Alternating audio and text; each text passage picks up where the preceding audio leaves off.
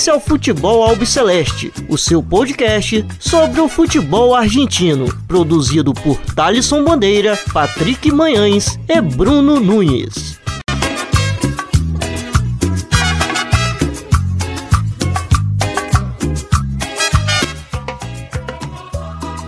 Salve, salve a todos vocês que acompanham o podcast do Futebol Celeste. Estamos no ar para mais um episódio. Meu nome é Thaleson Bandeira. Estou sempre na companhia do Bruno Nunes e do Patrick Manhãs. É, no segundo episódio de 2021, a gente vai falar sobre os jogos dos argentinos é, que foram eliminados essa semana pela Libertadores. É, na terça-feira, Palmeiras e, River Plate. E na quarta-feira, o Santos e Boca Juniors. A gente também vai falar sobre os jogos dos argentinos na Sula. É, na terça-feira tivemos Coquimbo Unido e Defensa. E a classificação do El Granate, o Lanús é, vencendo é, e avançando para a final contra o Vélez. É, vencendo o Vélez lá em, em La Fortaleza pelo placar de 3 a 0. Também a gente vai passar é, pela B Nacional. Pela primeira vez vamos falar sobre a segunda divisão argentina, é, que entra aí na sua fase de mata-mata é, nesse final de semana e também é, sobre a final da Copa Diego Armando Maradona, é, que acontece a final no próximo domingo entre Boca e Banfield. Meu caro Bruno Nunes, como andas, meu companheiro? É, bastante coisa para a gente falar, hein? É, inclusive a B Nacional aí que bastante complicada para se entender, mas é, no episódio a gente vai estar tá explicando melhor. É, tem Palmeiras e River, Boca e Santos, então bastante assunto no episódio de hoje, né? Fala, Thalisson, fala ouvinte do Futebol Biceleste.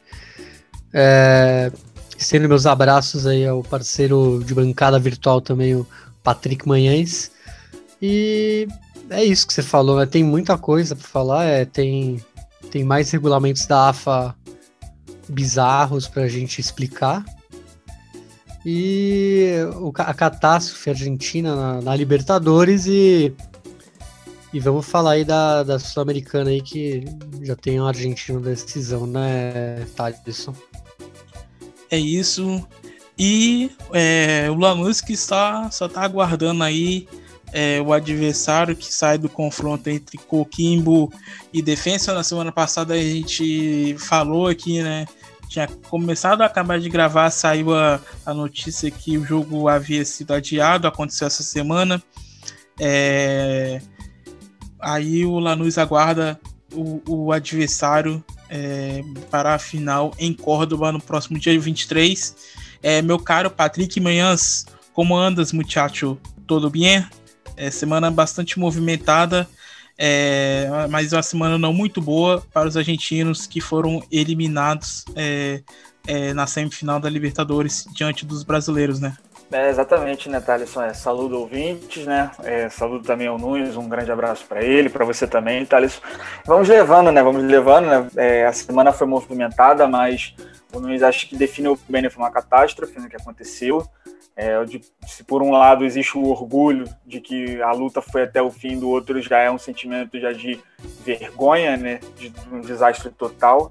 É, se pegarmos também a sul-americana também, já temos um argentino também na final. É, então tem muita coisa para falar. Também tem a, a questão da, da, primeira B também. Então é isso, né? Tá muito quente e vamos que vamos para cima deles. Vamos que vamos, é isso. É, começar falando sobre é, a partida de terça-feira né, entre Palmeiras e River. É, a equipe missionária de Munheco Gadiardo praticamente só jogou a partida, porque é, o Palmeiras não entrou em campo, podemos assim definir, porque o River, contando ali com os acréscimos, que no total deu 100 minutos, é, só jogou, atacou, atacou, atacou, é, fez o máximo que pôde para tentar a classificação à final da Libertadores de 2021, porém esbarrou no VAR. E o VAR, bastante correto, é, é, a gente tem que, na, na hora de, de é, criticar, tem que criticar, na hora de, de, de, aplaudir o acerto, tem que aplaudir, porque é, os acertos foram corretamente é, Se a, gente, se a gente não tivesse o VAR, hoje aqui a gente estaria falando dessa classificação do River e quem estaria lamentando era os palmeirenses, mas foi correto, né? Acho que foi justo. É, eu acho que o River merecia é, a classificação e a partida que jogou para tentar a qualquer custo a vitória, é, os três gols que leva, levaria a partida para as penalidades. É, eu não vi. Eu, sim, eu não, não estou lembrado, né? Mas eu nunca vi um time assim com tanta vontade, com tanto tesão de querer, de querer jogar como o River jogou na última terça-feira. É, não sei se é, é, essa visão que vocês têm é, do que aconteceu no Allianz Parque. Totalmente, Thalisson. Era um time que entrou para defender sua, sua honra, que entrou para mostrar que é o melhor time da, da América do Sul. É, as últimas, os últimos anos aí ele ganhou dois títulos, mas às vezes que ele não foi campeão, sempre foi por um mínimo detalhe, né? Ele sempre foi o time que é, talvez manteve a toada, né? Ele, ele que exerceu o ritmo da, da competição. E cai aí por um jogo desastroso aí na ida, mas mostrou que é um gigante. Botou o Palmeiras contra as cordas. E se não fosse o VAR, é, é, concordo que muitos lances ele acertou, mas não, não, não acho também. É, não vou concordar na sua totalidade, porque acho que existe uma bronca aí do, dos torcedores do River. E. Mas é isso, né? Pago caro pelo primeiro jogo. E talvez fez um dos melhores jogos da, da sua história aí na volta. Palmeiras provavelmente fez um dos piores jogos também de sua história.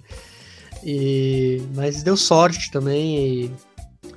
Tem, tem seus méritos é, de estar na decisão. E vamos. Só vou deixar aqui.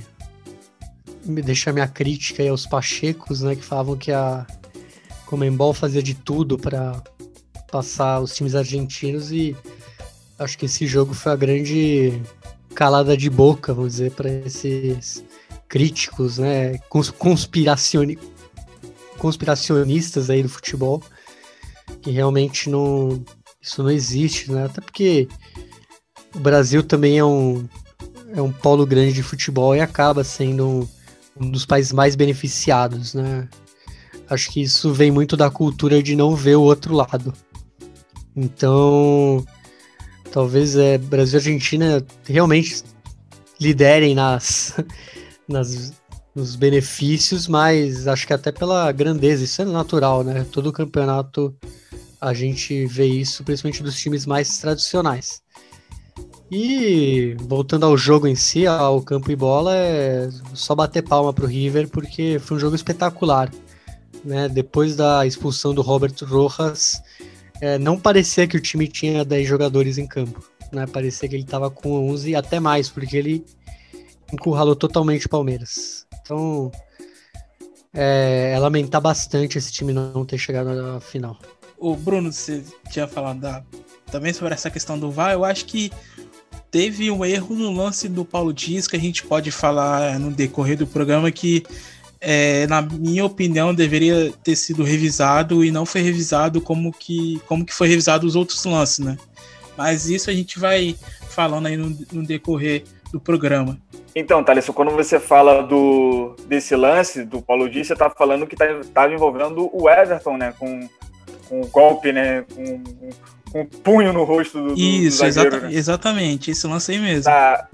Então, exatamente. Eu concordo muito com o Luiz que, quando ele diz que o VAR ele não acertou na sua totalidade, mas ele acertou assim boa parte, porque tem esse lance. Esse lance não chegou nem a ser revisado. É, tudo bem, pode pode ter acontecido que no momento que houve o lance, houve o lateral para o River. O River estava tão apressado que foi tudo na correria. Então, pode acabar sendo esse motivo, né, desse lance não ter sido revisado. Mas independente se a bola já tinha rolado ou não, sabe? Assim, num lance tão importante como esse, sabe, que definiria a partida, é, sei lá, manda voltar, para, para exatamente naquele momento ali, porque era um lance assim capital, sabe? O Everton basicamente não, tipo, a bola passa segundos depois e, e, o Everton vem com, com um golpe na cara do, do do Paulo Dias. É, eu sei que não foi de propósito, até porque ninguém quer fazer uma falta dentro da área de propósito, mas ainda assim eu acho que deveria ser revisado. Mas enfim, acho que a minha bronca não é com o, o VAR, eu acho que o, o, esse jogo, para mim, na minha opinião, ele define o que é o River Plate e parece loucura, mas o River Plate, por mais que tenha sido tão superior, ele não fez um jogo tão 100% de River Plate do que ele era capaz.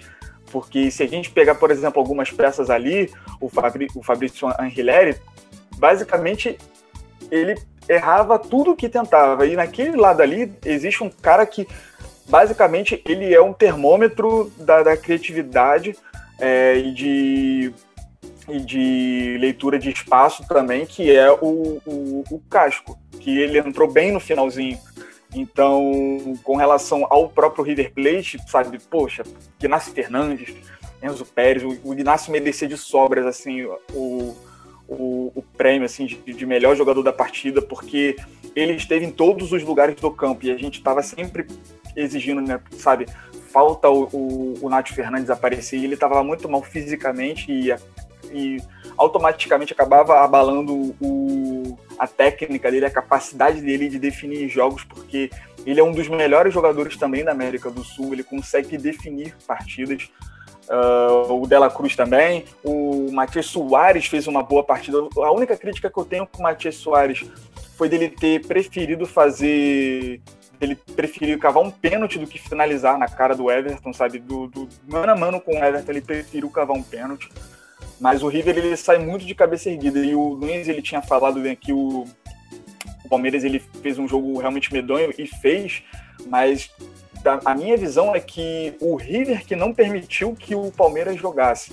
É, você chegou a comentar também, Thaleson, que não lembrava se o, se o Palmeiras havia chegado né, no, no, no gol do Armani só foi um lance capital, né? Que foi um, um, duelo com o Rony, né? Que o Armani ele sai muito bem e ele chegou até a correr um, um grande risco de cometer um pênalti, sabe? Ser, por, acho que se um, um, milésimo assim de tempo assim depois assim, ele poderia muito bem ter feito a falta e ter sido expulso.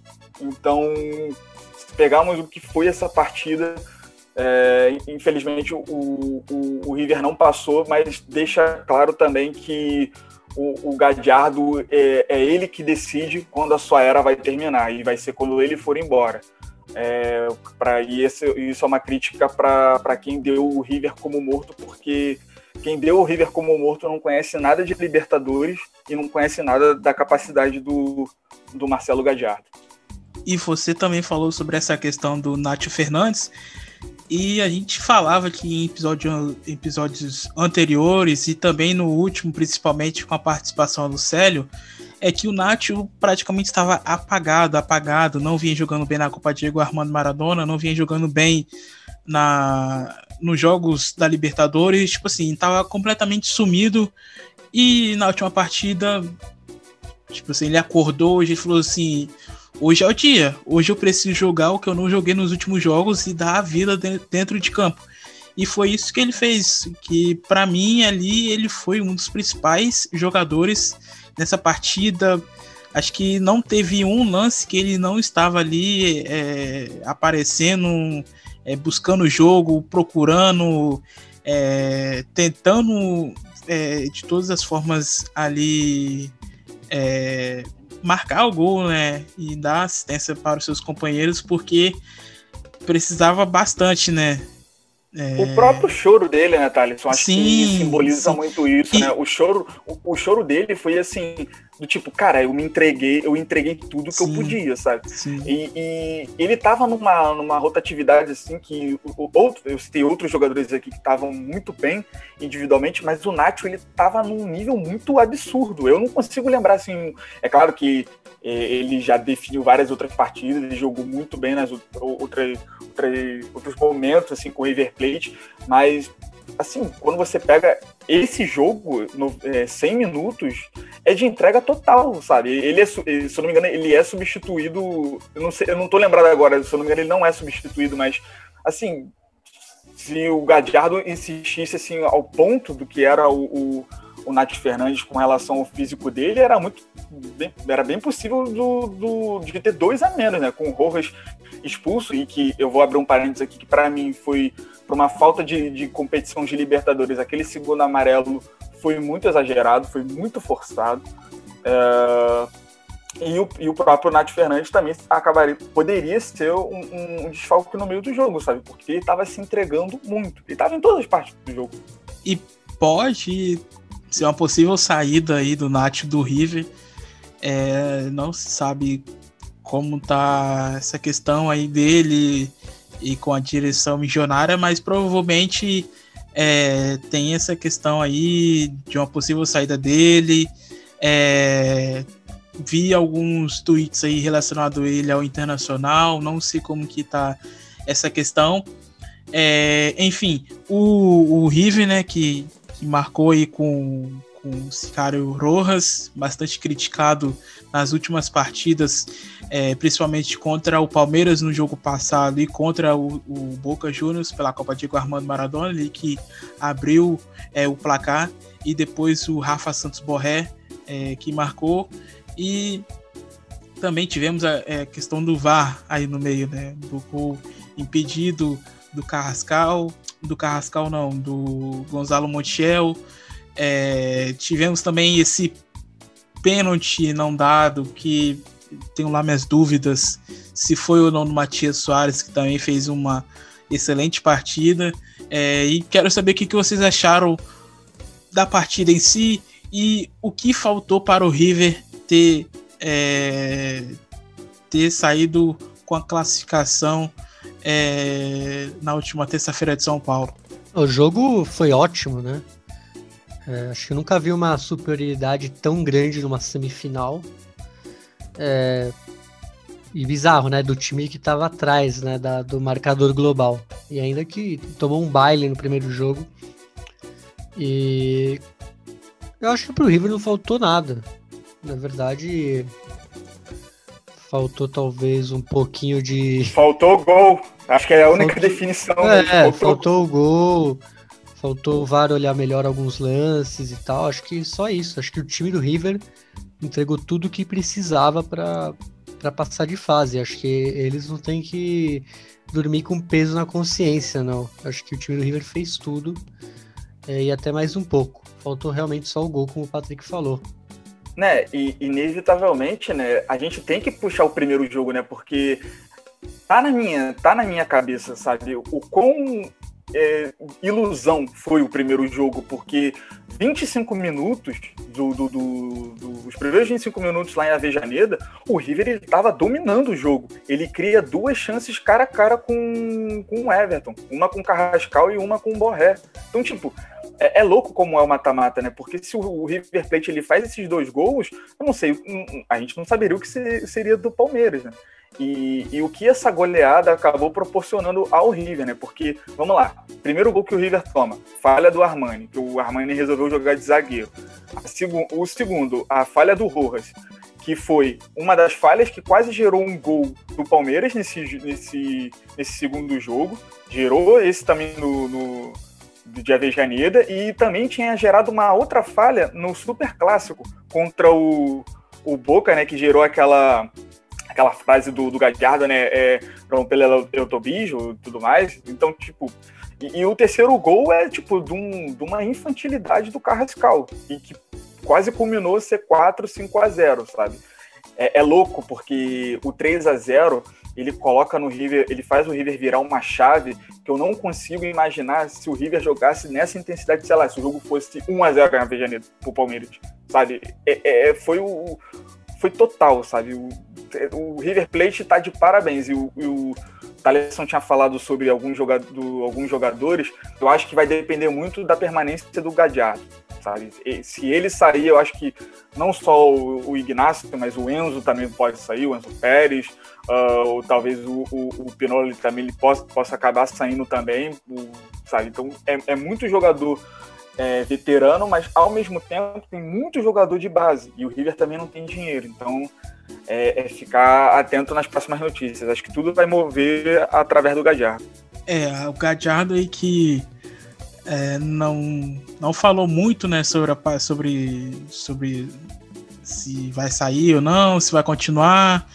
É, ainda a gente não, não tem essa informação como que, como que vai ser no decorrer né, dos próximos dias, se o Gadiardo vai continuar, enfim. A gente sabe que ele ainda não tem um título nacional de Argentina, é, esse acho que é o único título que falta para ele é, colocar no currículo é, do River Plate desde é, que ele assumiu o comando e, a gente vê aí esse Palmeiras se classificando para a final. É, sua última final havia sido em 99. É, e só falando mais um, mais um pouco sobre o Gadiardo, antes da, da partida, né, na coletiva de imprensa, é, na segunda-feira ele até deu uma declaração que foi um pouco, deu um pouco, repercutiu bastante, né, que ele falou, tenho convicções, sei de onde vim, sei o que me custou estar aqui, sei como trabalham meus jogadores, não muda, é, nada mudará para mim resultado de futebol, nada. E assim, a gente não tem o que falar do Gadiardo, né? Porque o que ele fez e tem feito ultimamente é, com o River, acho que é, pode se colocar ele ali na, como um dos principais treinadores é, da história do River, né? Com certeza, Thaleson. Ele. Eu acho que ele já é talvez um dos grandes até da Argentina, assim. Claro que a gente vive numa época que é uma década depois do, do Bianchi, né? E acho que aí com a comparação com o Bianchi ele fica até. É, obviamente, é, o Bianchi acabou sendo mais vencedor em. É, conseguiu coisas mais expressivas, né? Porque ele conseguiu ser campeão da Libertadores com o Vélez, campeão do mundo com o Vélez, aí depois aquele Boca. Ganhando né, duas vezes do Milan, né? É. Então, aí fica difícil, né? Mas acho que pro River é, talvez seja. Claro, tem, tem aquela super máquina do River da, da década de 40, nos 30 lá do. Do, uhum, do, La, do Labruna e tal. Mas esse, dessa fase moderna, acho que não tem nem o que falar, né? É, do que o que o Gajardo fez é. O River virou o maior time da América, né? da, de toda a América. E é algo que a gente. Eu não, eu não tinha visto isso nos anos 90, nem com o time que eles montaram, né? Era um time. Eu acho que em nomes, o time da, da década de 90 era até maior, assim, porque tinha o Enzo Francesco ali, Marcelo Salas, caras, tipo, consagradíssimos, né? Na, em suas seleções no mundo. Imagina, o Enzo Francesco, ele era o era ídolo do Zidane, né? O, quer dizer, o Zidane era fã do Francesco, né? É...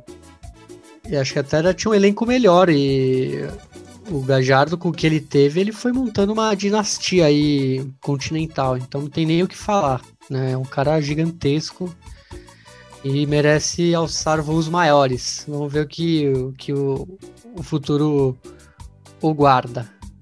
É, essa própria declaração dele, na verdade, eu, eu pelo menos creio que seja uma resposta não só dos veículos é, argentinos, mas como também boa parte no Brasil, né? Porque muita gente, por conta dessa derrota, e ele fala né, que um resultado de futebol não vai mudar o, as convicções dele, está atrelado às pessoas querendo acabar com a era dele, sabe? Do que tudo que ele construiu, sabe? Ele basicamente ele deu o River Plate uma identidade totalmente nova não, não com relação à base, não, não a, a relação de vencedor, mas ele trouxe o River Plate do, do, dos anos 2000 para cá, comparando a todo, tudo que aconteceu dos anos 2000 para cá, da virada do século, um River Plate totalmente diferente. Estamos falando de um River Plate que viu o Boca Juniors sendo totalmente dominante. O Nunes falou do, do Bianchi, pô, Riquelme, Palermo e demais outros jogadores. Uh, e aí você pega, sei lá, o, o Gadiardo chegando num, um pouco depois de um rebaixamento que, que, culminou boa parte do, do River com relação a, aos, outros a, aos outros clubes. Então, se a gente pegar o, o que o Gadiardo é hoje, estamos falando de um cara que chegou na quarta semifinal consecutiva de Libertadores. E isso é muito grande, sabe? E, e, e sempre reformulando é, elenco, jogadores de base que são muito promissores indo embora tão cedo e tendo que repor com jogadores, às vezes, nem tão altura assim. É, nessa temporada acabou sendo tão exagerado, tão exagerado porque perdeu o Quinteiro, perdeu o Martinez quarta, perdeu uh, o prato, e aí você acaba tendo que subir jogadores de base e chegar ainda numa semifinal de Libertadores, sabe? Então, e, e, cair da forma que caiu. Então, o, o Gadiardo, ele é o técnico que basicamente está com passaporte carimbado para a Europa. Se pararmos para olhar assim, sabe? Ele, ele fez tudo o que podia. A única coisa que as únicas coisas que faltaram é, é, acabaram sendo a, um campeonato argentino e vamos lá, um mundial de clubes que hoje praticamente é quase impossível, sabe? Que você está jogando contra seleções da, da, da, Europa. Então a gente deve sempre aplaudir, é, ir de pé, tirar chapéu, sei lá, fazer monumento, sei lá, o que for, para glorificar o que foi o Gadiardo nessa década. E foi praticamente isso que o Abel Ferreira fez depois na coletiva, né? Ele falou que. Foi aquele amigo bêbado. É. Bêbado é. da balada. É. Antes, antes da coletiva, foi, foi esse, esse abraço aí, falando no ouvido dele, foi como o Patrick disse, esse amigo bêbado aí, chato, que enche a cara a noite inteira e vai eu lá. Te amo. É, exatamente. Eu te, eu te amo. É, e ficou falando lá algumas, é, algumas coisinhas pro Gadiardo, Gadiardo querendo sair, se desviando. Cara, é... tava nítido, tava nítido da forma como o Gadiardo, sabe? Parecia que o Abel tava com aquele bafo de álcool e o Gadiardo, tipo, valeu, mano, valeu, também te considero, valeu, tamo junto e é isso, vamos embora. É, e depois na coletiva ele falou que Gadiardo é, é, é um treinador melhor que ele, é, tem um conhecimento mais de, de Libertadores, é, e, e, o próprio Abel Ferreira percebeu que o time dele não jogou nada, né? Que, e quem só jogou a partida foi o Palmeiras. É, mais alguma coisa que vocês querem falar sobre é, sobre Palmeiras e River antes da gente partir para Santos e Boca? É que esse, esse, português ele é mais humilde que o outro, né? É verdade, tem isso também. Tem isso também. O cara veio aqui, né, e é, você Mas viu a, a, idolatria pelo Gadiardo, né? Mas eu acho que assim, eu acho que se ele ficasse um pouco quieto na dele, acho que até seria melhor, porque ele falou só o óbvio, sabe? acho até que foi uma forçação de barra da forma como ele chegou depois que a partida acabou. Ah, não, sim, que foi totalmente o amigo bêbado aí, como vocês falaram. Mas é, às vezes é bom ver isso, né? Principalmente vindo de alguém que não é do continente, né? Ah, eu achei então... incrível, achei total. E... Mas é isso, né? Diferente do, de outros aí, né? Que vieram da terrinha. Seguimos para Santos e Boca, então. Bom, é... na Vila a gente viu esse baile é... aí do, do Santos é... para cima do Boca Juniors, é... com um Boca bastante irreconhecível é um time mas que sem vontade nenhuma de jogar, Toto Salvo errando passe e jogando muito mal, como vem jogando nos últimos jogos. É, Tevez aí dando bronca aos jogadores é, que praticamente ficaram parados ali no meio de campo, onde teve um lance ali, teve um bolo, né, de jogadores e Tevez ali dando bronca é, nos demais jogadores, dando bronca no Toto Salvio. E o Santos aí, é, que muitos é, diziam que seriam rebaixado no Brasileirão, chegando a, a final é, da Libertadores, é, depois é, de 2011, né? Aquela final diante do Penharol de Neymar e companhia, e o Boca que a gente é, nunca tinha visto antes, um time sem vontade nenhuma de vencer é, na Vila Belmiro, é, com jogadores aí que poderiam ter entrado na partida para poder tentar resolver, reverter a situação, é, não, não, não jogaram. O Russo, na coletiva de imprensa, admitiu que o erro é, da eliminação foi totalmente dele. Jogadores como é, o Anchope, como o Mauro Zarate, como Cardona no banco. É, como que vocês viram aí esse Boca irreconhecível na última quarta-feira na Vila Belmiro com o baile do Santos? Ah, começou já com aquele chute na trave, né, do Marinho, com quase nada de jogo. E o, o Boca já sofrendo, né? E você já falou, né? Cardona no banco, é, substituições meio, meio malucas. É, final de jogo ele tentando botar o Capaldo, que cara muito raçudo, mas acho que um cara muito mais de defesa, às vezes, né? Às vezes um volante, assim, não tão criativo. Ali que ele botou no lugar do Pulpo Gonçalves. É, mas é isso, né? O Boca, acho que a história desse jogo a gente pode contar que é um time que foi se degradando conforme a competição. Ele começa muito bem ali na fase de grupos. E a cada jogo que ele foi fazendo, ele foi ficando um time mais previsível. Né? Eu lembro que nas oitavas a gente falava muito bem do trabalho do Russo, como era um time ajeitado e etc.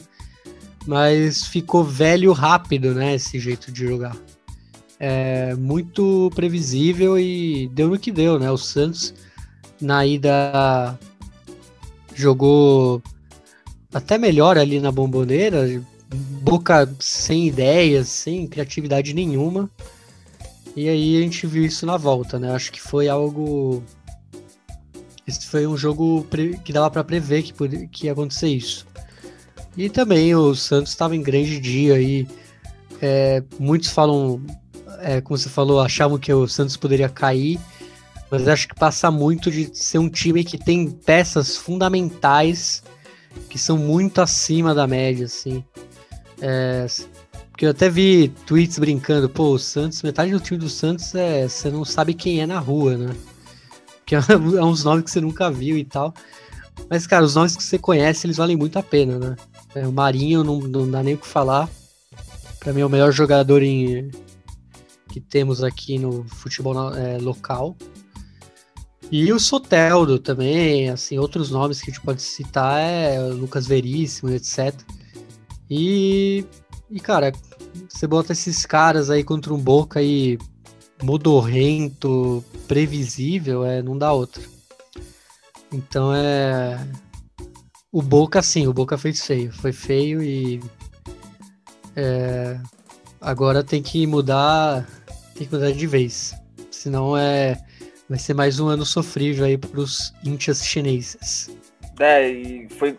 Eu tô lembrando agora, né, no início né, do, do, episódio, né, o, o Thaleson perguntando, não, mas o que faltou pro, pro River classificar? E eu falei brincando, sabe, gol. E perguntasse no caso do Boca, eu ia dizer tranquilamente, sabe, primeiro time e depois organização porque o Boca ele tava muito ruim, sabe? E, e é, com falta de competitividade, é, falta de ideias. É, não é de hoje que o esquema tático do o esquema tático não, a ideia de jogo do plano de jogo do, do Miguel Russo é, é lançamento do, do Esquerdós pro pivô do Tevez. Você vê o quão tava ruim a, a, a situação e, e em raríssimos momentos assim que o, o Lucas Veríssimo não vencia o, o, o Tevez, o Tevez ainda conseguia fazer alguma coisa, mas o time estava muito abaixo, individualmente falando, coletivamente falando, e o Santos deitou e rolou, né? O Santos é, coletivamente competitivo demais, é, o o Nunes falou do, do Lucas Braga, né, é, é, do Lucas Veríssimo, mas um jogador que eu daria muito destaque é o Lucas Braga. É, acho que depois do, do Soteudo e do Marinho, que são é, pedras cantadas, o Lucas Braga ele fez uma partidaça, sabe? É, no apoio, sempre ajudando o Felipe Jonathan, o Soteudo também, ajudando às vezes o Alisson também, é, é aquele jogador bem operário que estava também em todos os setores do campo, né? Eu gostei muito dele. Que até pouco gente... tempo atrás, o, o Patrick, ele era jogador de várzea, né? E acompanhava o Santos na arquibancada e hoje ele tá disputando a final de Libertadores. Pô, é a história linda, sabe, dele, né? Quem puder é, pesquisar depois, pesquisa. Ele era. Ele é torcedor do Santos, ele ia nos jogos do Santos, sabe? E, e as coisas aconteceram para ele muito rápido, sabe? Sucesso, assim, na vida dele. É, e, e, continuando, né, se a gente for pro lado do Boca, o Russo ele deixa o Cardona no banco. E, e, o Cardona ele praticamente é o investimento do Boca na Libertadores, nessa, nessa edição de Libertadores. Ele vai, pro, ele vai como empréstimo. E é, aí, se a gente pegar, por exemplo, o Salvio, que ele não vai bem desde a da lesão e tem aquele, aquela questão pessoal que você falou, né, Thaleson? Com o envolvimento dele com a família dele e tudo mais. O Vija também, sabe, é outro também que não, não tá bem também há muito tempo. E o Fabra, ele basicamente ele deu uma de carrascal, né? Porque a solada que ele dá no Marinho, ela visualiza, ela, ela simboliza com o árbitro de vídeo que, olha, rapaziada, eu não quero jogar não, sabe? Eu tô tomando aqui de 3 a 0 então quer saber, meu irmão? Eu vou pegar, eu, eu vou dar uma solada aqui, você expulso, eu vou pro banho mais cedo e vocês aí se virem. Tipo, a mensagem era essa. E com relação a, ao que foi depois desse jogo, é, eu acho que. Eu tinha falado no, no bastidor aqui né, do, do, programa, né? Que me lembrou muito a, a eliminação do, do, Gustavo Alfaro para o próprio River Plate na, na semifinal, né? Um, um, um estilo de jogo muito ruim previsível e que não tinha condição nenhuma de continuar. E eu acho que é isso que vai acontecer. O, o, o Sibila, né, o repórter lá, é correspondente da, da, do Grupo Globo, que está na Argentina, ele chegou a falar que o Boca pretende trazer quatro reforços e não sabemos se entre esses quatro deve ser um, um técnico novo. Eu cheguei a ver alguns tweets né, que o, o Boca, a estrutura do Boca ele precisa muito mudar a, a, contratação do Russo simbolizava muito isso, né? Um, um, tipo de futebol bem anos 2000 mesmo. E enquanto isso o River Plate vai se modernizando, vai se vai, vai melhorando, né? E cada vez mais a, a, a figura do Boca vai ficando naquela mística do, dos anos 2000, né? Infelizmente. E bom, a gente viu aí na, na, na quarta-feira um, como eu ouvi falar, um time bastante apático, né? Bruno também disse, e os laterais é, Rara e Fabra horríveis. É, o Franco Soldano até hoje não demonstrou o seu futebol no Boca Juniors. É, acho que a gente tem que tirar. Acho que os únicos jogadores do Boca ali que deveriam não deveriam ter sido bastante é, cobrados ultimamente, que são a zaga que, que é boa, eu acho muito boa, que é a do Lisandro Lopes e do Carlos Esquerdos, o Andrada. É, o Tez ali com seus 36 anos de idade tem tentado dar o seu máximo né, para esse time. É, e foi como o, o Patrick disse, é um futebol muito anos 2000, um, um, futebol jogado bastante parecido com o do Gustavo Alfaro, é, naquela eliminação ali é, diante do River. E foi, acho que o que faltou no, no Boca, é, acho que deveria ter se, é, se espelhado um pouco no que aconteceu na terça-feira com o seu rival River, né? Que buscou o jogo, foi para cima e, e, foi o que a gente não viu na quarta-feira é, na Vila Belmiro. É um time sem vontade, um time sem garra, um time que não conseguia acertar um passe nem de um metro é, entre os jogadores, um time totalmente bagunçado, né? Né, foi mal, Thales, te interromper, mas assim, é, eu acho até difícil, né, a gente cobrar uma postura como a do River, porque, por exemplo, quando você olha o time do River jogar, aquilo ali é treinado, sabe? Aquilo ali a gente sabe o que o River é capaz. Ele é capaz disso.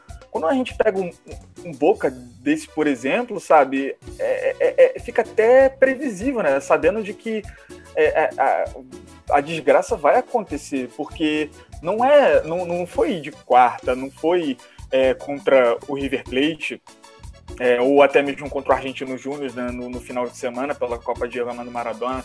É, isso tá indo desde a, das oitavas, sabe? É, é, o time é muito previsível, o time não tem ideia de jogo, tem a dificuldade de sair jogando. Até o, o Cuca, depois do, do 1x0, ele faz uma leitura muito inteligente, do tipo, cara, vocês têm muita dificuldade de sair jogando, então, mano, sai jogando aí. Que a primeira bola que eu, que eu, que eu recuperar com o Alisson ou com o Diego Pituco ou o Lucas Braga, eu vou acionar o Soteudo e o Marinho e e, e, e, caixa, sabe? E foi isso que aconteceu, sabe? Então é preocupante, sabe? O Boca tão esfacelado da forma como estava. O terceiro gol é bem isso, né? Aquela troca de passe ali é bem, bem fácil de entrar na zaga chinesa.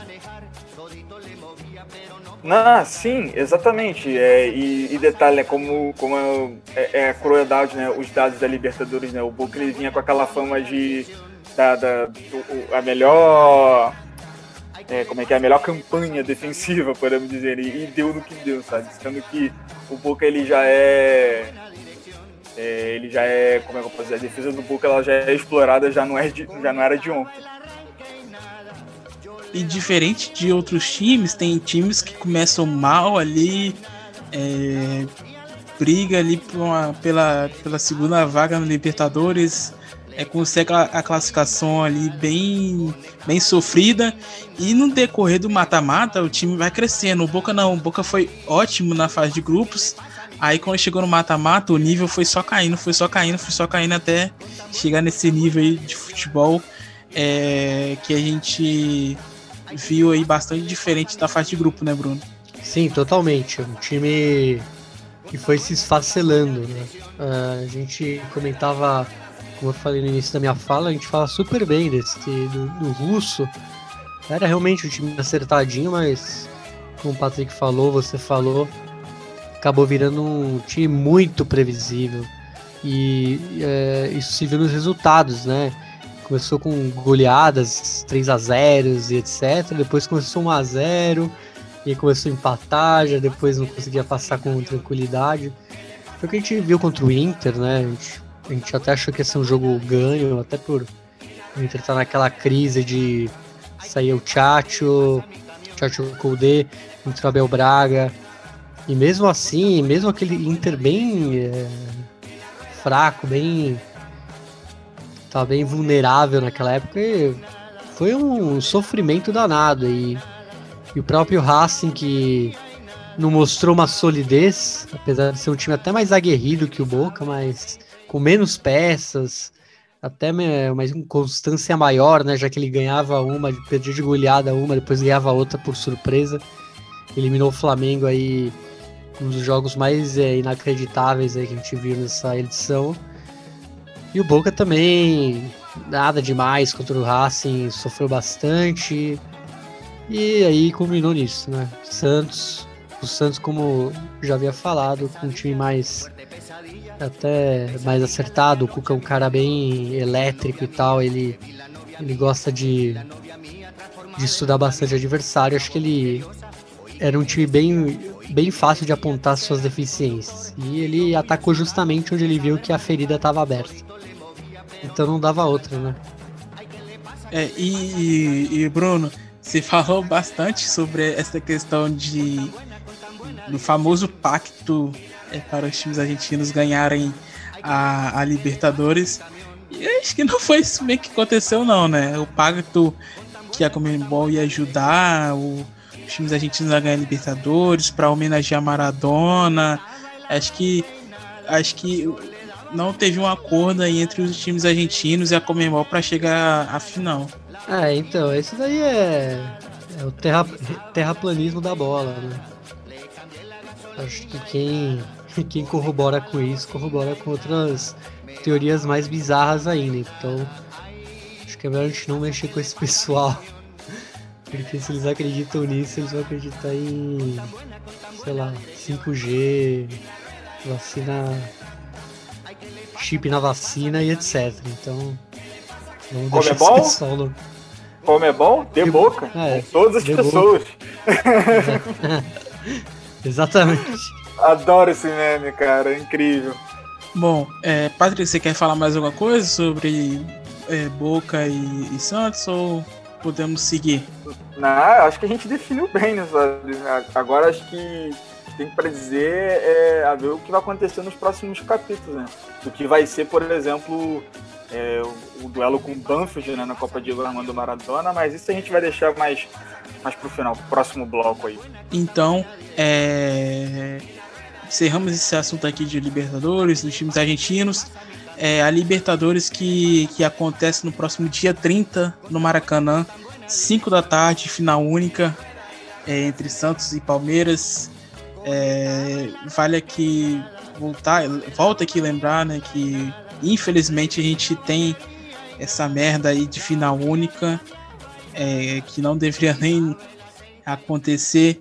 É, já, deixo, já deixo aqui minha indignação é, desde o ano passado que começou essa, esse tipo de europeizar a, a nossa competição aqui da América então, final única, lá puta que te pariu. É isso, é... Vamos é, seguir. É, agora a gente vai comentar sobre os times argentinos na Sul-Americana. A gente teve aí na terça-feira o Coquimbo Unido e Defensivo Justiça.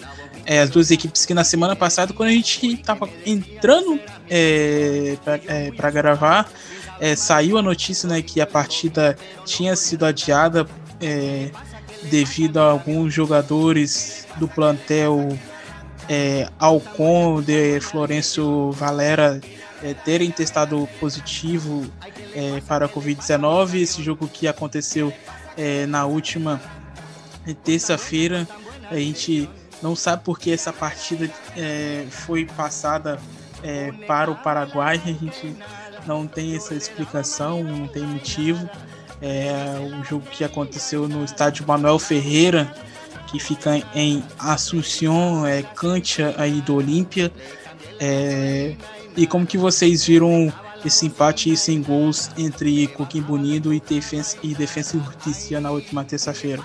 Sobre, sobre o time do Coquimbo Unido, né, é o, só de ter chegado na, na semifinal já é um grande um de um feito, né? Um clube é, não tão expressivo, podemos dizer assim, no Chile, né? A gente pode falar melhor do que, que eu aqui, né?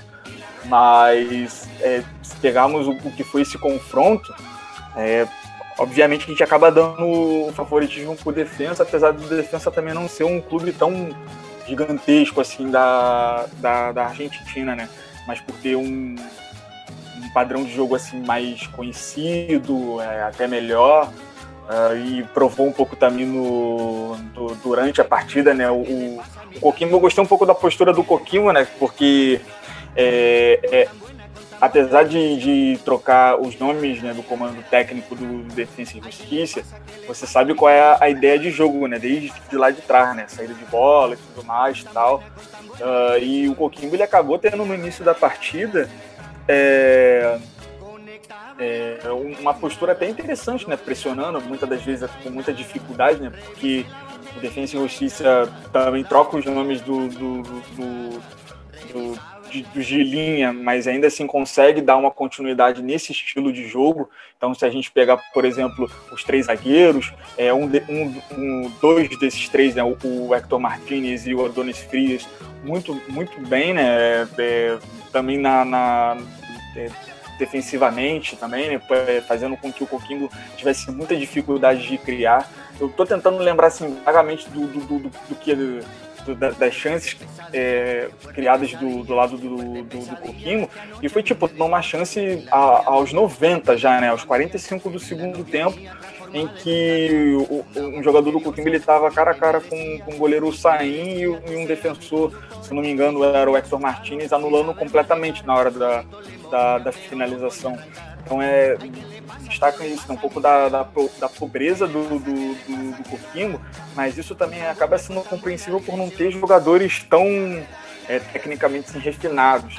E no lado do defensa, né, é, apesar do, do Acevedo, do camisa, o camisa 5, não, não estar disponível para a partida, se eu não me engano, ele é um dos três é, que acabou tendo a, a, o, é, confirmado o caso de Covid, né? Mais é, da, da, daquela área ali, né, da, da famosa área Enzo Pérez, podemos dizer assim, é o Enzo Fernandes, né, muito bem, né, é jovem também, jogador também, né, bom, boa distribuição de bolas, e também o Brian Romero, né, que ele foi o melhor da partida da, né, dessa partida de ida, mas muito bem né, é, é, fisicamente, é, na leitura dos espaços também, é, finalizou bastante, mas ele também perdeu uma chance cara a cara, né, que o próprio Enzo Fernandes deixou ele na, na cara do gol e ele tentou dar de cobertura, então é, a dificuldade do, do defensa em, em, tava nem na saída de bola, mas tava mais é, faz, fazer o gol mesmo, sabe? Fazer com que a, as conclusões das jogadas terminassem em gols. E acabou não, não, acontecendo isso. Creio eu que a postura das duas equipes vão ser a mesma coisa, né? Do, do Coquimbo tentando especular alguma coisa e do Defensa e Justiça acabando tendo é, um protagonismo ainda maior, né? Apesar de não ter torcida, eu imagino que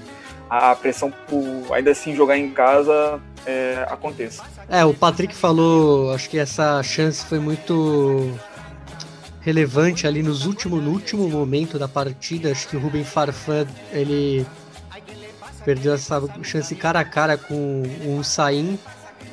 E, mas eu gostei do, do jogo, assim, me surpreendeu um pouco o Coquimbo, mesmo depois de todo esse imbróglio internacional aí, que acabou movendo a partida de, do Chile até o Paraguai, né? Desde a década de 90 um time não jogava como local fora de casa, né? Que foram os, os times colombianos na década de 90 que jogaram ali em Miami, na Venezuela. E o Coquimbo foi bem, até o defensa Acho que foi um jogo muito bem estudado entre os dois técnicos. E eu acho que o jogo da volta em que vai ser o Florencio Varela vai ter uma toada bem parecida. Acredito que vai ser decidido bem nos detalhes assim. E, e que vai ser legal assim, vai ser uma final é, vai ser um finalista inédito. E vamos ver quem quem que vai passar para essa próxima fase, né? O Coquimbo realmente tem nomes mais débeis, tem menos dinheiro, não tem o Mecenas como defensa, é, apesar de que defesa tem jogadores que eu acho que, pelo menos na frente, né? O Walter Bow, é, caras que não são tão assim acima do nível do Coquimbo, né? Então vamos ver o que nos aguarda aí essa volta. E também falar aí desse do, do imbróglio, né, que ficou muito confusa a história, né? No fim é o Ministério da Saúde que proibiu, né, o defesa de jogar. Apesar que eles não podem proibir, eles só podem sugerir que proíbam. E no fim, o time voltou, menos os quem tinha Covid, e quem tinha Covid depois não tinha Covid. E, e nisso tudo entrou a Federação Chilena e não ajudou o Coquimbo, né? Porque eu gostaria de que vocês fizessem um exercício mental se a CBF ou a AFA ia deixar um time de seu país jogar como local ah, no Paraguai. Duvido, duvido. Então, e, e, isso foi uma. foi muito criticado. Estavam pedindo a cabeça até do, do, do, presidente. Até porque, como a gente falou aqui no começo, o Coquinho não é um time tradicional, então é como, sei lá, sei lá, o pessoal não quisesse ajudar. Tem muitos. É, é, como é confronto, conflitos, né? Porque eu já falei aqui na, até no capítulo anterior, o, de, o, dono do Defense, que é o Bragarnik, apesar de ele não ser o dono nominalmente, mas é o cara que movimenta ali o, a maioria do elenco, né? Ele é um grande empresário.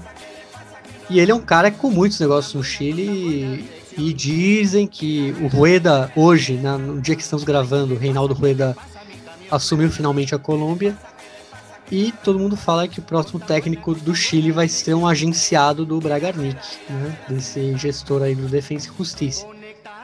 Então, muitos dizem que o presidente da Federação Chilena não, não quis encher o saco, né? Ele não quis criar um problema para ele. Já que muitos dizem que o BKSS vai assumir e o BKSS é do do catálogo, do catálogo do Bragarnik, vamos falar assim. Também falaram do Crespo, Apesar que o Crespo vem mais por fora, até por ele ser um.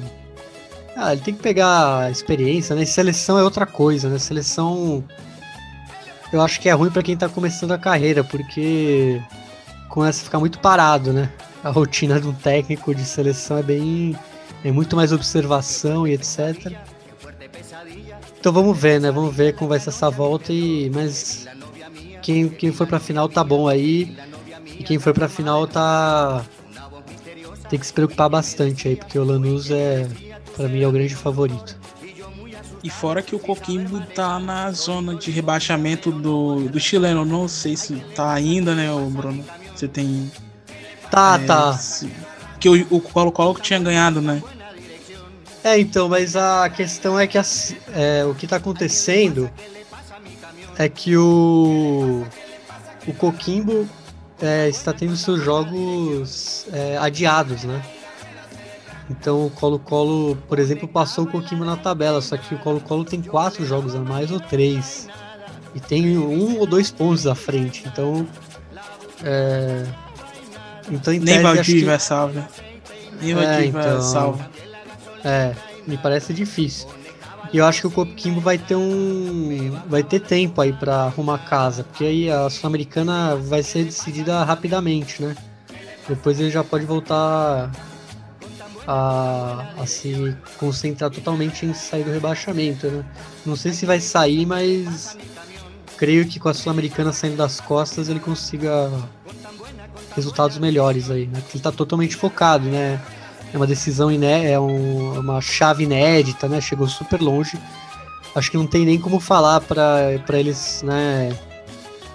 É, putz, vamos focar em não cair, né? Já que muitas vezes eles têm que focar em não cair. Então, vamos tentar ganhar, né?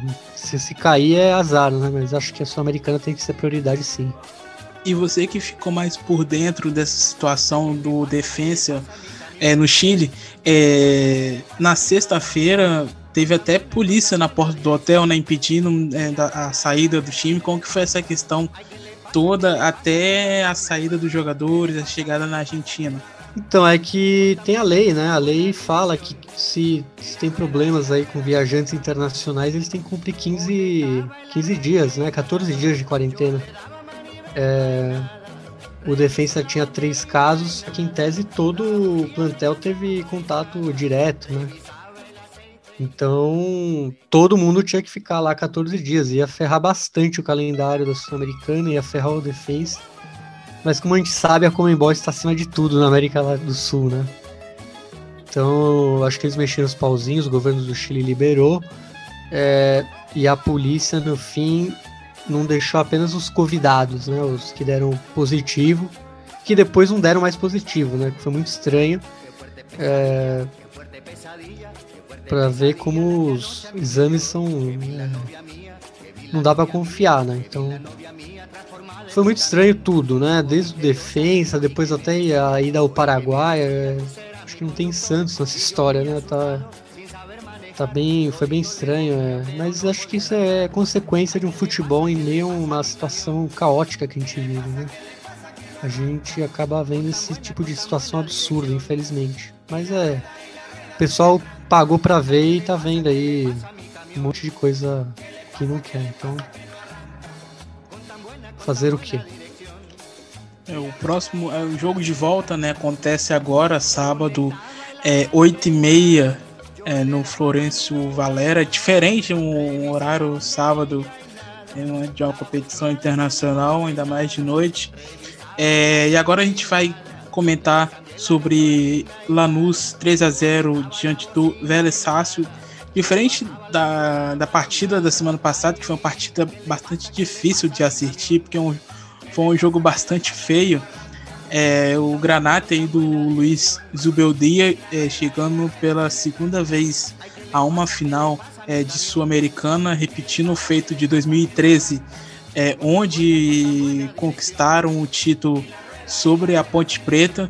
É, o Lanús aí que é, marcou né, é, três gols é, foram anotados com o Toto Belmonte, o Nicolas Ossini e o Alexander Bernabei. É, como que vocês avaliaram é, essa vitória do, do Granate diante da equipe do Efortim?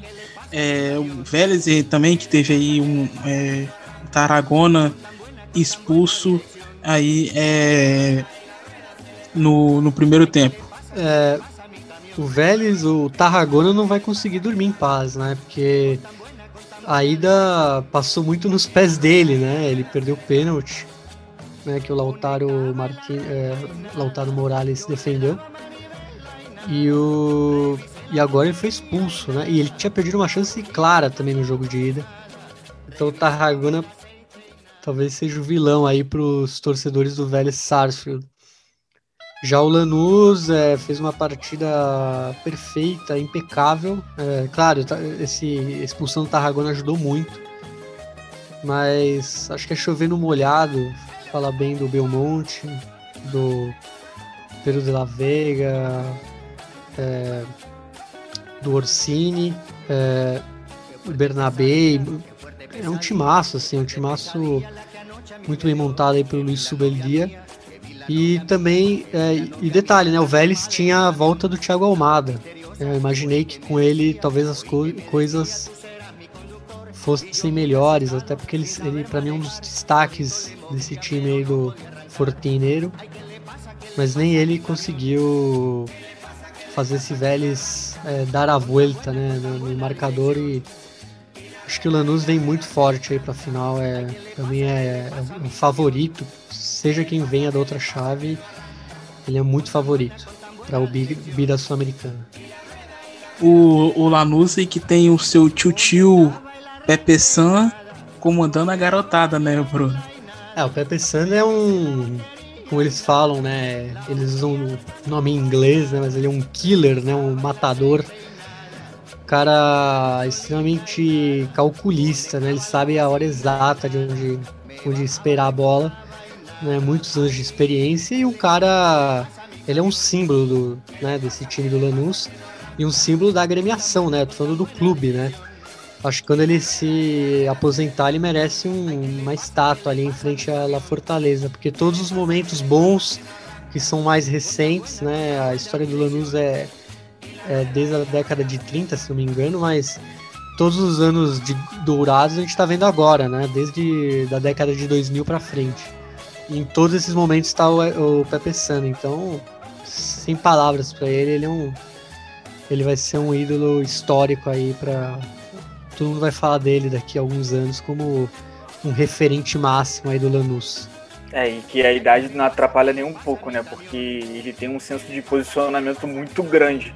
Né? Se a gente pegar o, o ele tinha falado, né, que é meio que chovendo molhado, né, de, de elogiar algumas peças e, e eu até concordo, né?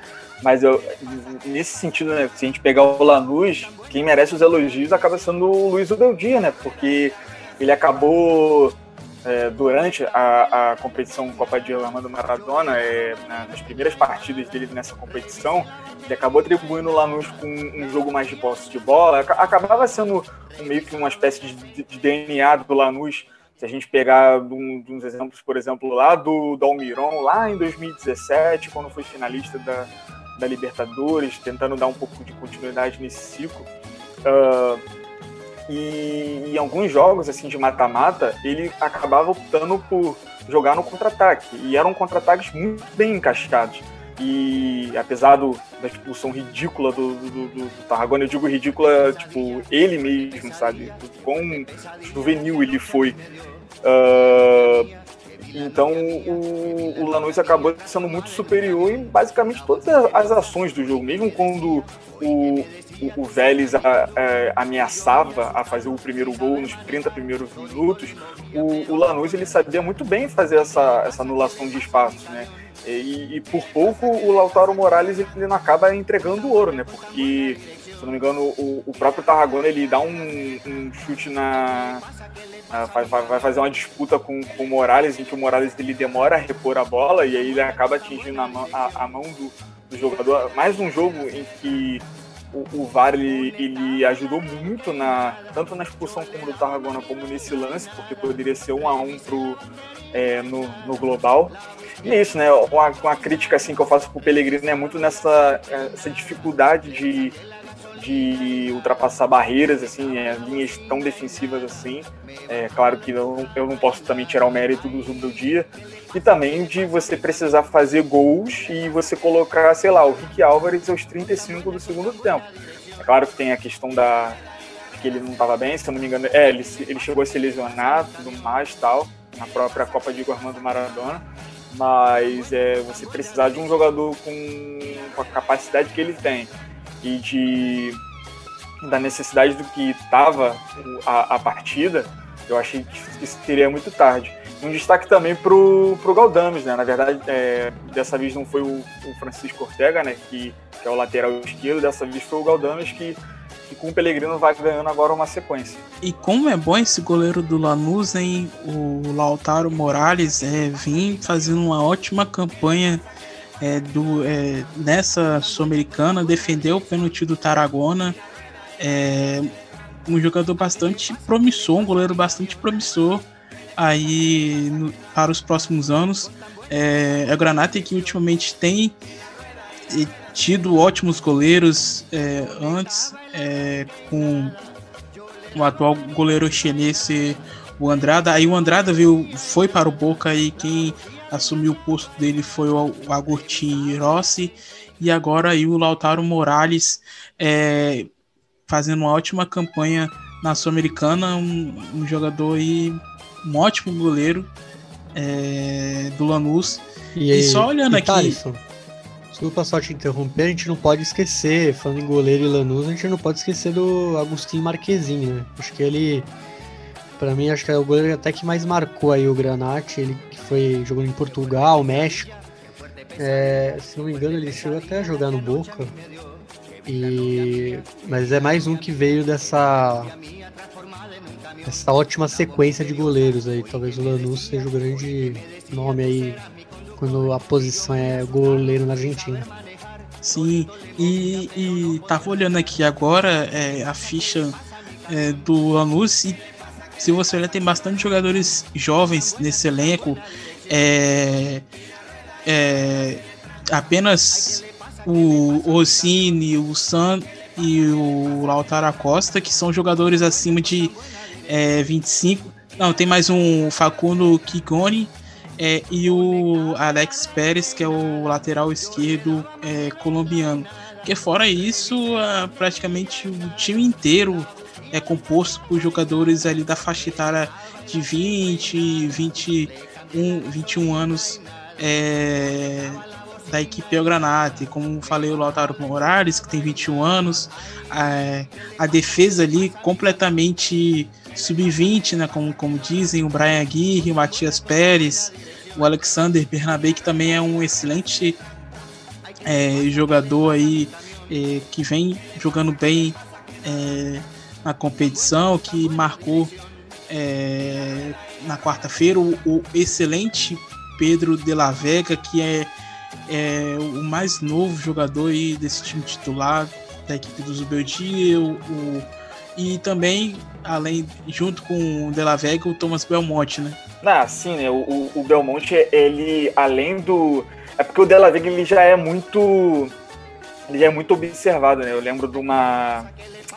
Eu lembro de uma, de uma matéria que na Inglaterra que já colocavam ele no Leeds e tudo mais, mas por exemplo, nessa temporada agora, né, 2020/21, o, o, que o, Tom, o Tomás Belmonte tem jogado, assim, é, é, um absurdo, né? E não só esses dois, né, mas alguns outros jogadores também, né? Tem o caso do, do, do Orozco também, né, que ele não teve um grande destaque na Copa Sul-Americana, mas também mas na Copa, Diego Armando Maradona, fazendo alguns gols, é, um ponta bastante habilidoso, com senso também de, de finalização e posicionamento. Então eu acho muito, muito legal, né, de que vão surgindo jogadores no Lanús é, que podem não só é, ajudar no, no, quesito técnico, mas também no financeiro. Uh, e eu, eu tava com eu tava com algum nome de algum, alguns nomes né, de alguns jogadores da, da, da base do Lanús é, são jogadores que, que frequentam é, categoria, é, categorias inferiores da seleção argentina, por exemplo. Jogaram com no sub-17 com o Neymar na, na, no, no, comando técnico. Então é muito interessante como está sendo essa, essa visibilidade assim, de alguns jogadores. Né? Que não é de hoje que o Lanús forma alguns jogadores. É, a final que acontece é, no próximo dia 23 é, de janeiro, final que vai acontecer é, no sábado, 5 horas da tarde, é, no estádio Mário Alberto Kempis, é, em Córdoba. É, na, na outra chave, Bruno e Patrick, vocês querem arriscar algum, papi, algum palpite para ver quem encara o Lanús nessa final? Eu. Cara, eu A acho. gente, precisa, a gente precisa tomar muito cuidado, É, né? que A basicamente. gente, tá, a gente tá muito mal nessa parada aí. Você quer zicar quem, Eu- Bruno? Decide quem você, quem você vai zicar. É, eu penso pelo, pela oportunidade. Eu acho que o Defensa é um time que vai ter só. vai ter várias oportunidades. Coquimbo é um time que. Eu não, eu não duvido nada que ele seja rebaixado, fique 10 anos sem. sabe? Então eu vou torcer pelo Coquimbo porque, primeiro, é um time de província no Chile, é muito difícil. Imagina é, jogar uma final de Libertadores, né? O time de província no Chile só chegou. Libertadores não, né? Sul-Americana. Mas time de província no Chile, o único que tinha relevância foi o Cobreloa. E ele era totalmente financiado pela indústria do cobre, né? De movia milhões e tal. E o Coquimbo não. O Coquimbo acho que ele não tem nenhum mecenas, né? É uma região de Porto, de Porto, né? Lá no Chile. Então, torcer até porque eu acho que não, vai. é, eu duvido que, que tem outra oportunidade, assim, de chegar longe. Então eu vou zicar o defensa, até pelo, pelo senhor Bragarnik, né? Que não, não me causa. Apesar de gostar do time, né? Mas Bragarnik é sempre um. Uma pessoa muito polêmica aí no, né, no que a gente te- Tava- tava doido pra xingar. Sul-americano, agora que ele tem mil times.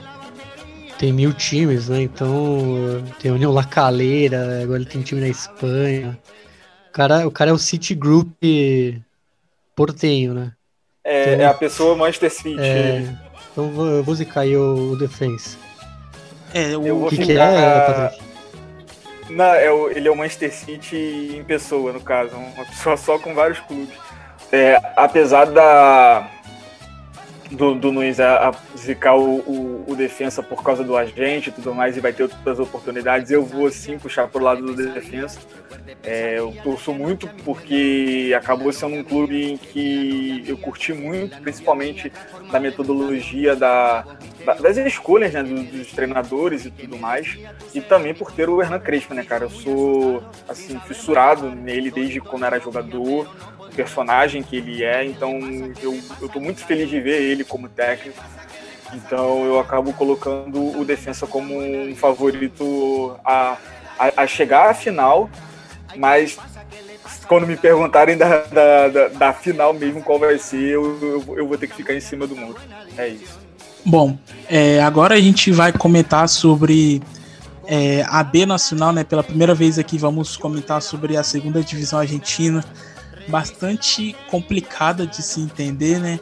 É, teve várias mudanças aí após a paralisação no futebol devido à Covid-19. É esse final de semana aí que a a B Nacional entra na sua fase decisiva é, no próximo domingo, é, para ser mais exato.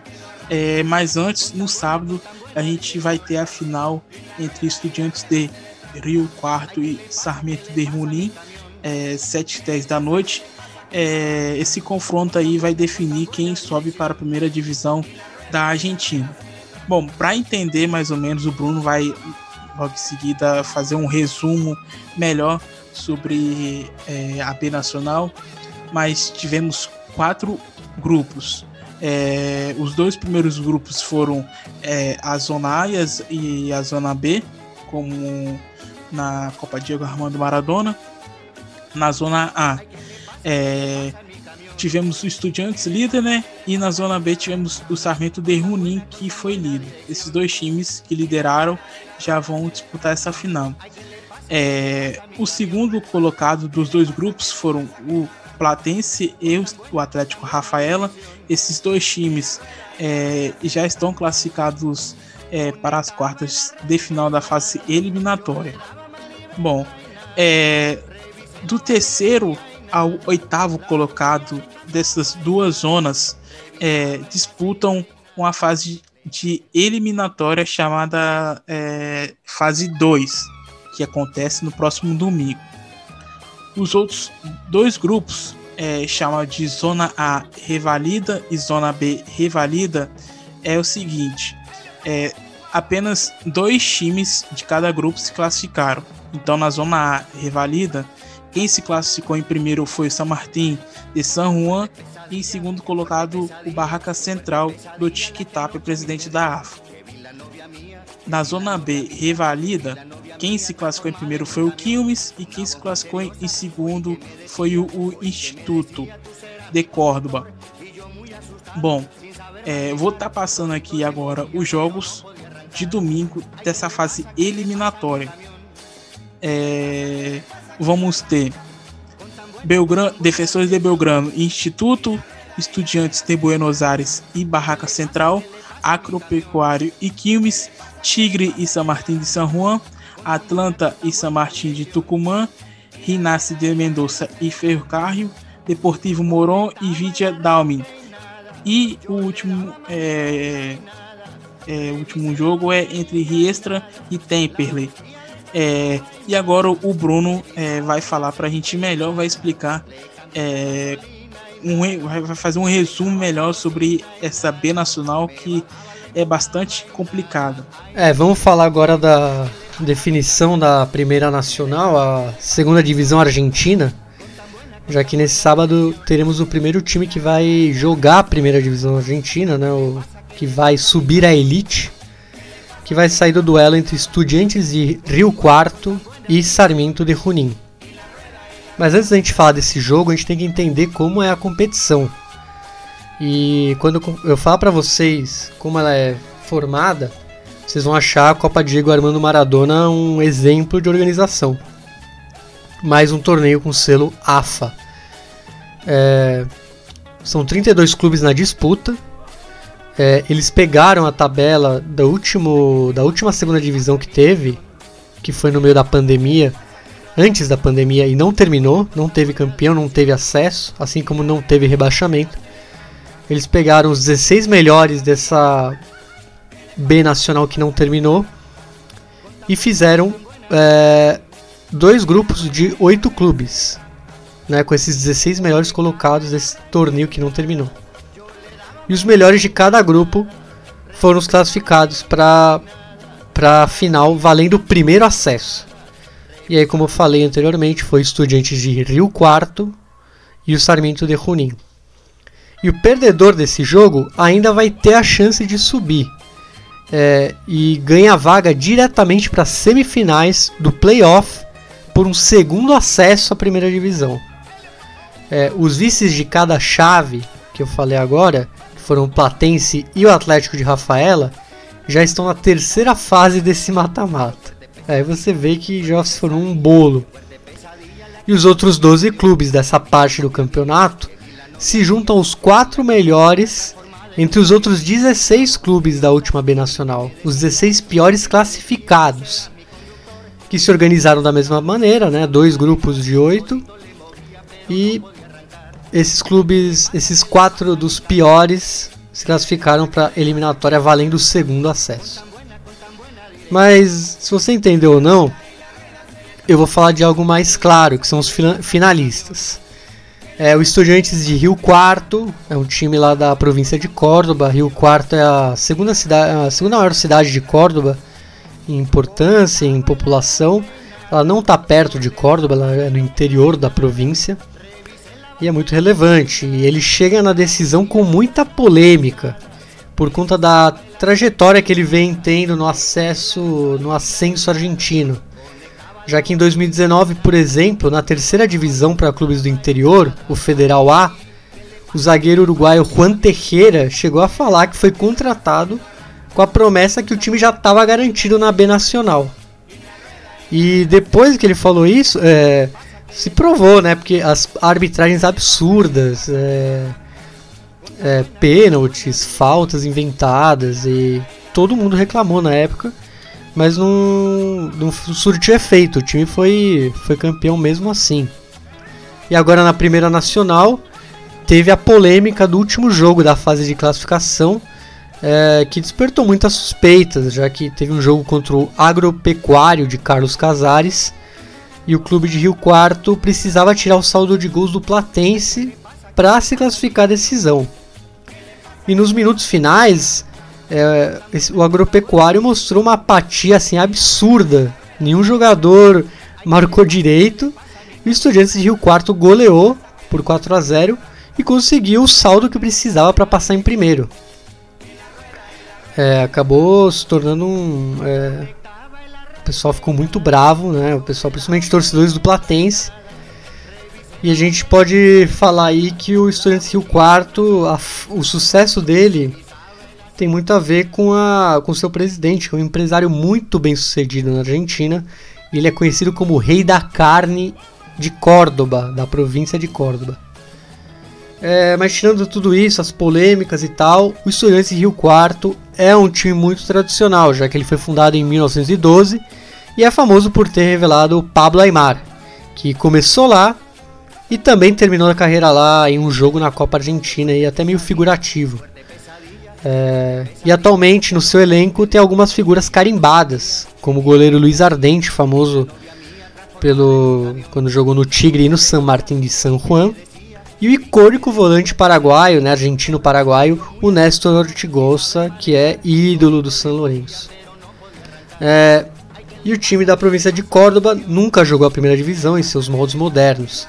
Ele apenas disputou por três oportunidades o torneio nacional em 83, 84 e 85, que era um torneio que juntava campeões provinciais com os clubes que disputavam o Metropolitano, que era o principal campeonato da época é, que era uma época que o futebol argentino ainda era muito centralizado entre os times de Buenos Aires, Rosário, La Plata e Santa Fé. É, poucos times do, do, interior eram conhecidos aí e o Metropolitano era o campeonato mais importante na época, né? não o nacional. É, outro dado importante, o técnico do Estudiantes Rio Quarto é o Marcelo Vasques e ele é técnico do time desde 2015.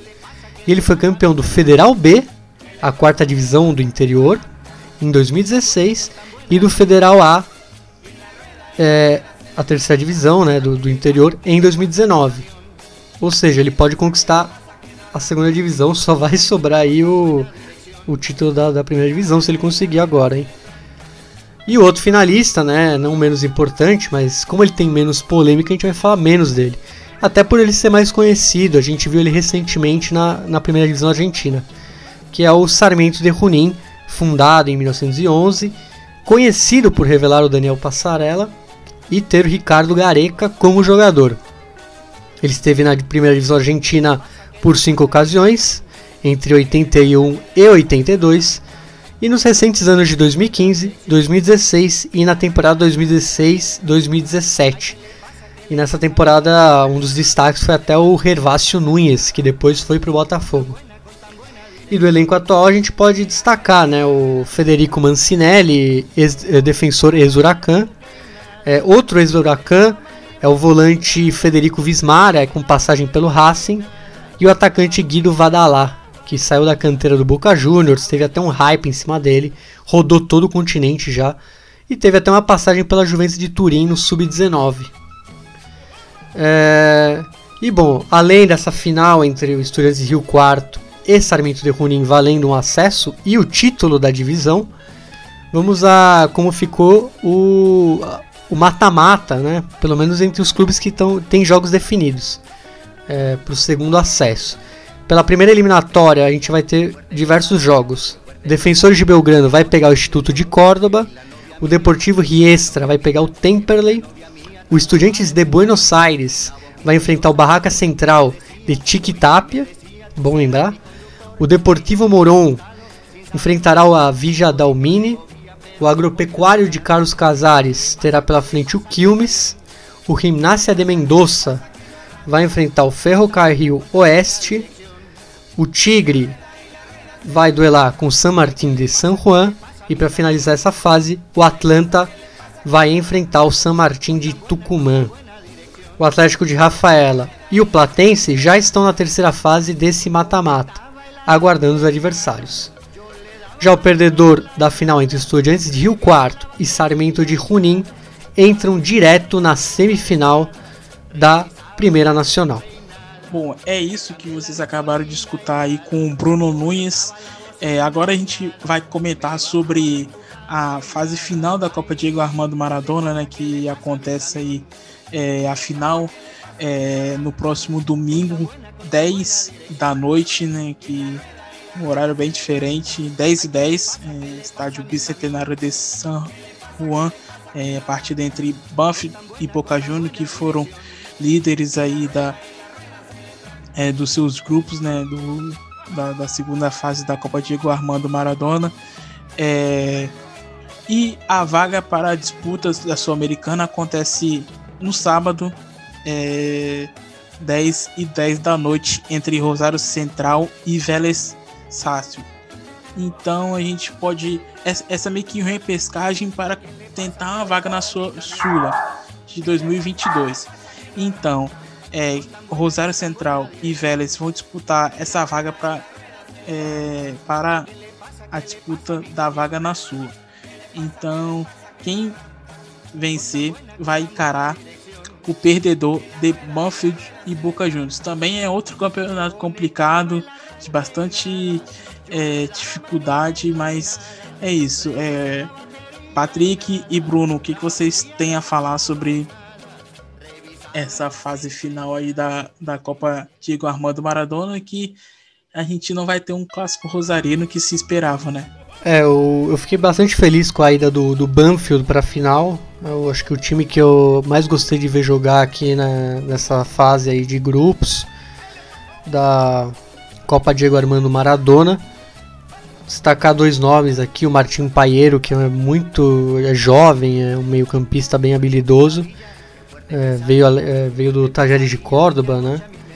E um mais experiente, que é o, colombiano Maurício Coelho, muito habilidoso, veloz, bom jogador. E alabar, né, dar destacar o trabalho do Javier Sanguinetti, que como jogador é o atleta que mais vestiu a camisa do Banfield na história. E agora como técnico ele vem fazendo um trabalho incrível. E para essa final ele vai pegar um Boca combalido, derrotado, humilhado é, acredito que chegue com favoritismo até. Esse Boca foi muito. Esse último jogo do Boca foi muito significativo, assim, animicamente. É, creio que o Boca não vai estar no melhor dos seus dias aí. Claro que tem a história de que, ah, vamos compensar e tal. Mas é, o que o Boca apresentou contra o Santos me parece ser um time sem gana nenhuma. Então, acredito no título do Banfield é, e uma crítica aí à competição, porque o Banfield é, ele não está garantido na Libertadores e caso ele seja o Boca seja o campeão, quem vai é o Defensa, né, por ter sido o sexto colocado da última Superliga. É, basicamente não daria uma vaga para ninguém via a Copa Diego Armando Maradona, ela que foi criada justamente para dar vaga pela Sul-Americana e para Libertadores mas caso o Boca ganhe, não vai ter vaga da, da, na Sul-Americana, na Libertadores, perdão, para campeão, para um participante dessa competição. Ou seja, vai perder seu principal objetivo, não, não, vai, não vai ter sido alcançado. Então, mais uma da AFA, né? Ah, exatamente, né? É, se a gente pegar pelo lado da uh, do Boca, por exemplo, é, que é o do lado vencedor que vai pegar o Banfield, a gente até falava um pouco isso né, no bastidor do episódio, o quão sem clima tá né, a condição do, do Boca para fazer essa partida, porque o, o Boca, ele, primeiro que ele já estava na Libertadores, tá? Do, do, próximo ano, por conta da Superliga que ele foi campeão. E por também ter sido eliminado da forma como foi para o Santos. Então não creio que que o Boca vai escalar a sua melhor equipe, uh, os melhores jogadores e tudo mais. O que eu acho um pouco injusto no caso do Banfield, né? Porque o Banfield ele precisa ganhar para conquistar a vaga da Copa, da, da, Copa Libertadores, porque independente do, do, do, Boca ter já essa vaga ou não, o, o, o certo deveria ser que já que é, essa vaga já está em mãos, pelo menos do lado do Boca, essa vaga da, da, da, da, Copa, Diego Armando Maradona, poderia ser para o Banfield mesmo se for derrotado. Então, assim, o Banfield ele vai ter que jogar com tudo que pode para poder conquistar. O que eu acho que não, não deve ser tão difícil assim, pelo que eu já falei do contexto do Boca. Bom, é isso. A gente, na próxima semana, vai trazer é, melhor como que ficou essa fase aí da, da Nacional, que a gente falou anteriormente, o Bruno aí dando um, esse detalhe melhor sobre a segunda divisão argentina. A gente também vai trazer na próxima semana é, quem saiu vencedor aí dos confrontos, se foi o Banfield, se foi o Boca Juniors e se foi o Rosário Central ou o Vélez Sácio que vão, que vão disputar essa vaga aí é, na Sula de 2022. Bom, a gente vai encerrando esse é, 19 episódio do podcast Futebol Celeste. Ficamos por aqui. É, quero agradecer imensamente é, você, ouvinte, que tem nos escutado, tem deixado seu feedback é, nos episódios, é, tem gostado bastante do nosso conteúdo aqui. É, e claro, é, o, o meu agradecimento aqui pela companhia de sempre do Patrick Manhãs e do Bruno Nunes que fazem comigo esse podcast e ao ar toda, é, todas as sextas-feiras. É, sem eles eu não conseguiria fazer nada. Então fica aqui o meu agradecimento e é, pela companhia de sempre. Meu companheiro Patrick Manhãs. Até a próxima, muchacho. Até a próxima, Thalisson. É, eu que agradeço, sempre vou agradecer pelo convite e também de estar fazendo parte né, dessa equipe também com, com o Nunes. É muito prazeroso estar falando de futebol e de futebol argentino e que possamos estar aí na próxima semana. Agradecer também aos ouvintes, a todo mundo pelo feedback também e que possam nos aguentar aí falando de, de futebol portenho é, por mais um ano aí, 2021. É isso. Tamo junto. Um abraço. É isso, meu querido abraço. Meu caro Bruno Nunes, é, muito obrigado pela companhia de sempre. É, e até a próxima, muchacho. É isso, Thalisson. É, obrigado mais uma vez é, pela chance de estar aqui, a oportunidade de estar aqui no segundo episódio de 2021. Um abraço para você, um abraço Patrick Manhães, é, meu companheiro aqui de bancada virtual, e um abraço para todos os ouvintes do Futebol Biceleste. E vamos que vamos, que tem muito mais aí por vir. Até mais. Valeu, Bruno, é isso, muito obrigado. É, e de encerramento, a gente vai é, ouvir a música do Ulisses Bueno, é, Intento, é, ele que é irmão do Rodrigo El Potro. É, então a gente vai despedir é, do irmão do, do, Rodrigo, Ulisses, que, que segue é, esse caminho aí do, do, do seu irmão que faleceu já, já há 20 anos né, de sua morte. Então é, vamos encerrar esse episódio é, do Futebol Celeste com Ulisses Bueno Intento. É isso, muchachos. Até a próxima e obrigado mais uma vez pela companhia de sempre.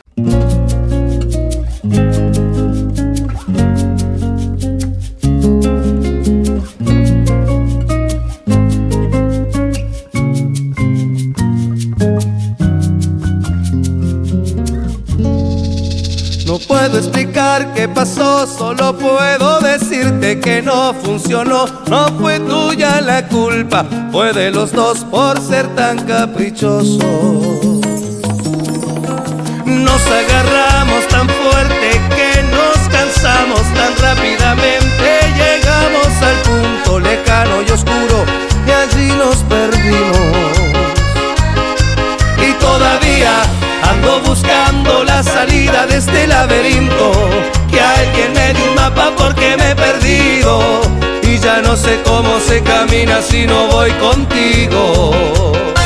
Intento volar pero no tengo alas, se me quedaron tantas cosas en tu cama que siento que hasta el tiempo se me escapa. Me cantan tus palabras en mis madrugadas desde tu esta melodía que no acaba.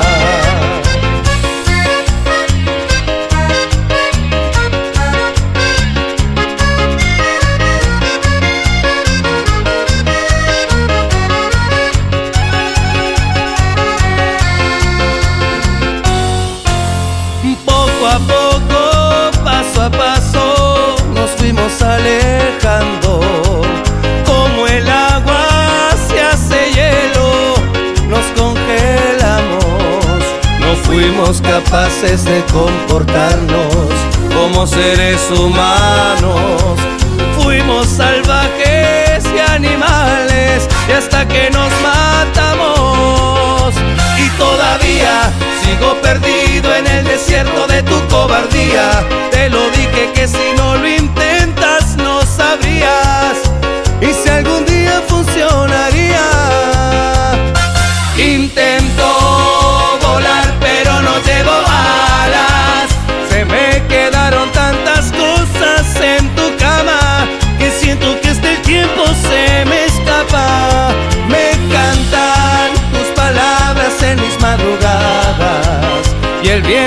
Desde tu casa esta melodía que no acaba.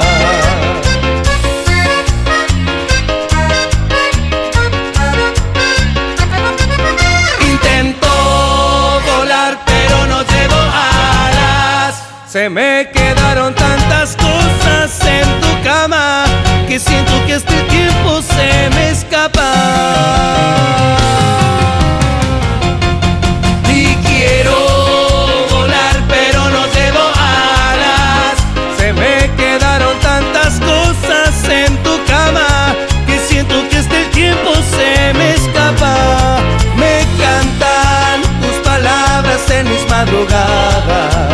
Y el viento traes desde tu casa esta melodía que no acaba.